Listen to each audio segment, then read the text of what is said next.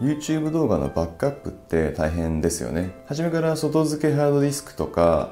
クラウドストレージにバックアップすれば大丈夫だと思います。でも何十本何百本とアップロードした後にバックアップの重要性に気づいた場合については一本一本バックアップダウンロードなんていうのはしていられません。通常は1本ずつダウンロードする必要があります。よくて再生リストのダウンロードとかになりますかね。でも実は一括で YouTube 動画をダウンロードする方法があります。YouTube の動画は管理画面とかツールを使って一本一本動画をダウンロードしなくても一括で処理できます。それが Google の公式データダウンロード機能です。YouTube だけじゃなくてドライブとかフォトとか自分の Google データをダウンロードすることができます。YouTube 動画をバックアップする場合の手順はこのようになります。ページに移動した後選択を解除ボタンをクリック YouTube データだけを選択次へをクリックアーカイブを作成をクリック以上ですもしかするとボタンの表示名などが変わることがあるかもしれませんがおおむねこのような手順で進められると思いますあとは一定の時間が経てばデータをダウンロードすることができるようになります。もしうまくできない場合は Google に直接問い合わせてみてください。ダウンロードしたデータは外付けハードディスクにバックアップしましょう。